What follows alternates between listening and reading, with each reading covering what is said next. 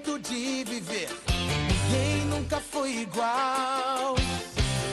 A minha vida é fazer o bem vencer o mal. Pelo mundo viajarei,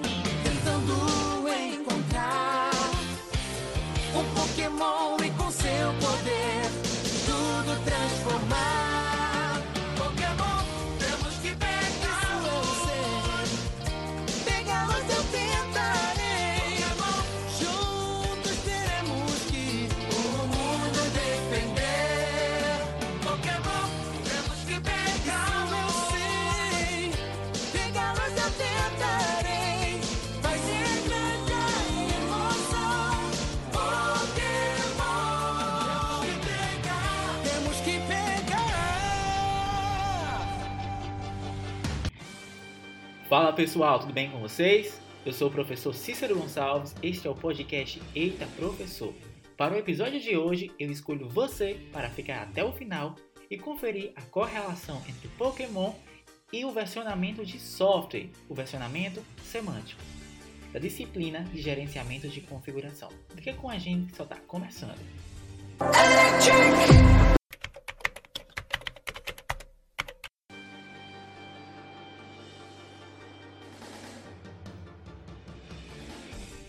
E aí pessoal, tudo bem com vocês? No episódio de hoje nós temos um convidado super especial. Ele está completando 25 anos. Isso mesmo, nós estamos falando de Pokémon. Pokémon, não é exagero nenhum a gente falar que desde 1996 pra cá, Pokémon, a saga Po- Pokémon conquistou praticamente tudo, todos os cenários, desde jogos, séries de TV, filmes, atrações, ou seja, é uma referência no universo geek. O Pokémon, a série Pokémon é uma série multimilionária, gente. É, é muito investimento, é muito amor, podemos dizer assim, dos seus fãs. Porém, o universo Pokémon, ele possui, é claro, diversos mistérios que mantém, é claro, essa a magia da franquia até hoje. Então, são 25 anos de pura magia e um mistério que ronda a série, que é a evolução do Pikachu. Isso mesmo, a evolução perdida do Pikachu, que seria para Gorochu. Isso mesmo, mas como é que os, os Pokémons evoluem? O processo de evolução do Pokémon não é uma mudança meramente estética, gente. Uma vez é claro que os Pokémons, em sua- em seus estágios finais, né, eles possuem, é claro, bases de status maiores do que a, forma anterior, embora isso não seja um padrão para os nossos queridos amigos Pokémons. No entanto, essa evolução, nós podemos dizer que essa evolução é, é equivalente a um processo de amadurecimento, ou até mesmo de envelhecimento, entre aspas, podemos dizer assim, dos Pokémons. Ou seja, é o que ocorre né, por meio de um acúmulo de experiências, assim como nós, seres humanos, assim também como os softwares. Isso mesmo.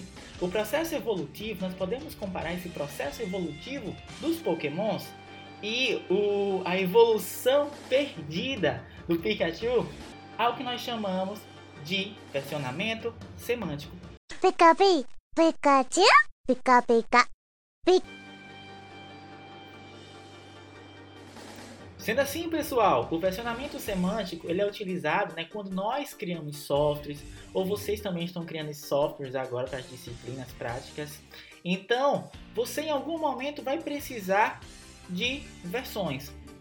Em algum momento desse desenvolvimento, você vai precisar lidar com esse versionamento, com versões do seu software, seja para gerenciar pendências, ou seja também para dar o que? Um número né, de uma versão adequada àquela mudança ou conjunto de mudanças que você está realizando.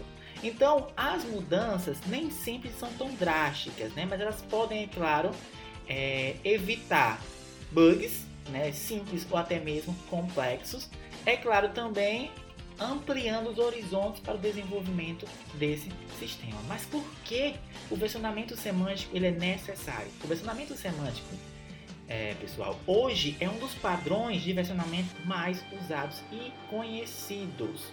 Ele tem como objetivo evitar que atualizações de dependência elas quebrem, podemos dizer assim, o software indevidamente, enquanto ela permite que você tenha uma noção do status da estabilidade do software, ou seja, é meio que você se assegurar a usar um produto, por exemplo. Então, nós podemos identificar se um novo, né, se uma nova versão, ela possui apenas novos recursos ou possui apenas correções de erros. Ao todo, gente, o versionamento semântico ele gira em torno de 11 regras que compõem, é claro, essa especificação abrangente. Quando nós seguimos corretamente, nós podemos garantir, em teoria, que as dependências do seu projeto sejam estáveis e que não ocorram, claro, surpresas durante a instalação e, claro, durante a parte de todo o desenvolvimento do projeto, tá certo?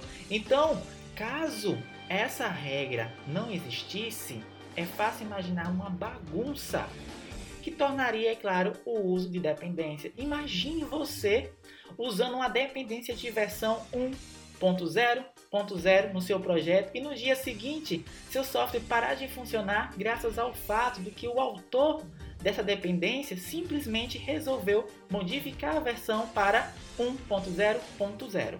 Então, alguma mudança que quebra, é claro, o seu software. Então, seria o que? Um saco isso, né? E seria uma tragédia, podemos dizer assim, né? Um drástico, algo muito ruim.